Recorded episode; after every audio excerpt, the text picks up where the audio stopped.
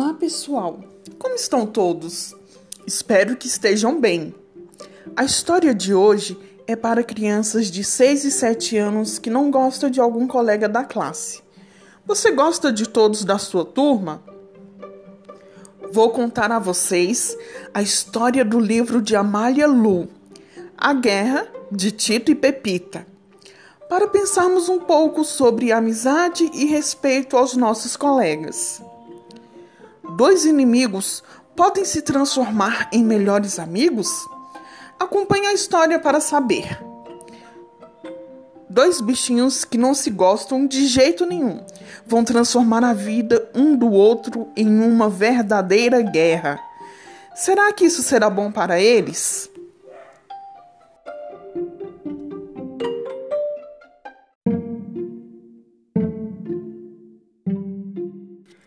Tito e Pepita eram vizinhos. Eles se viam quase sempre, mas não se falavam porque um achava o outro antipático. Queria mostrar a língua para ela, dizia Tito a si mesmo. Queria jogar este balde d'água na cara dele, pensava Pepita. Um dia, Tito teve uma ideia. Ah, vou escrever um poema para Pepita. Pepita feiosa, seu sorriso é uma careta. Você é toda perneta, com essa cara de boboca mas parece uma minhoca. Tito. Quando acordou no dia seguinte, Pepita encontrou o terrível poema na porta de casa. Ficou furiosa e respondeu na mesma hora: Pronto, a guerra está declarada. Tito esquisito, agradeço o seu poema. Já entendi o seu problema. Você é um porcalhão que só pensa em confusão. Pepita. Pepita ridícula, com este bafo fedido. Não quero ser seu amigo. Não bastasse sua feiura, ainda é cheia de frescura. Tito. Tito nojento, como você é grosseiro. Sua casa é um chiqueiro. Que cheirinho mais estranho. Vê se vai tomar um banho. Pepita. Pepita asquerosa, você diz que não aguenta, que meu cheiro afugenta. Quero só ver o chulé que vai sair do seu pé. Tito. Tito sugismundo, nunca vi tanta sujeira. Vou te dar uma lixeira. Acabei de ouvir um pum que saiu do seu bumbum. Pepita.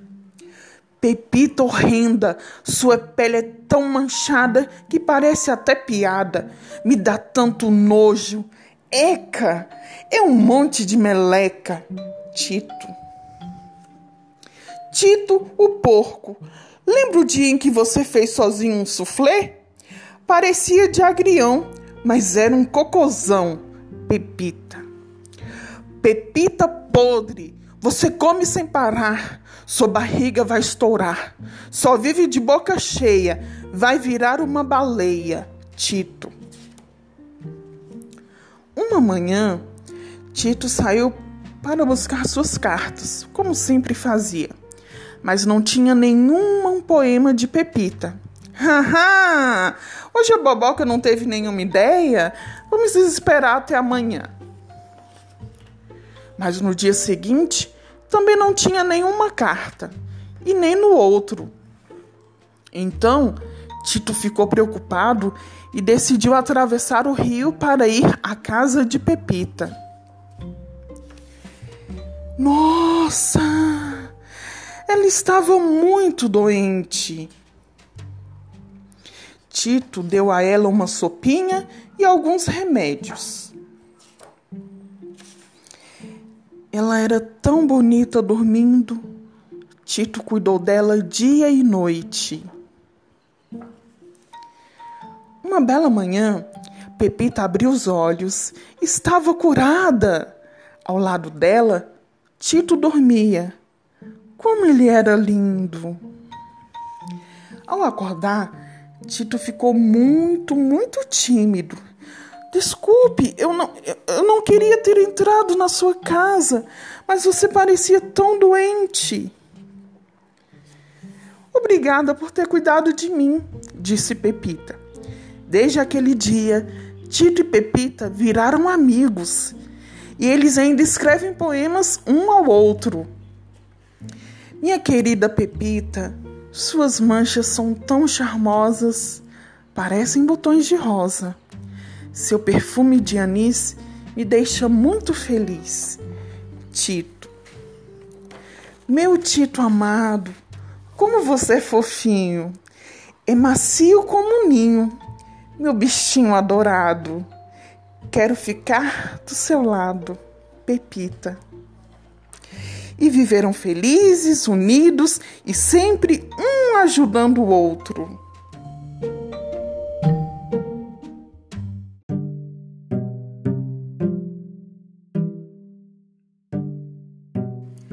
Gostaram da história? Fico muito agradecida de terem escutado até o final. Tenho um desafio para vocês. Escreva uma cartinha carinhosa para seu colega de classe e demonstre o quanto ele é importante para você.